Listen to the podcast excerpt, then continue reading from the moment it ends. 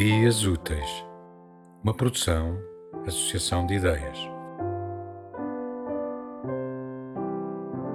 Este episódio foi registado durante uma sessão de poesia na unidade de internamento de psiquiatria forense do Hospital Magalhães Lemos, no Porto. Por motivos de privacidade, omitimos o nome do autor do texto, lido pelo próprio, para todos os presentes no final da nossa sessão.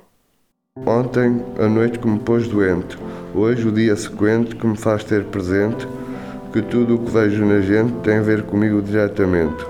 Não é uma situação de mente, mas sim persistente, que me faz olhar em frente, mas não de uma maneira indiferente.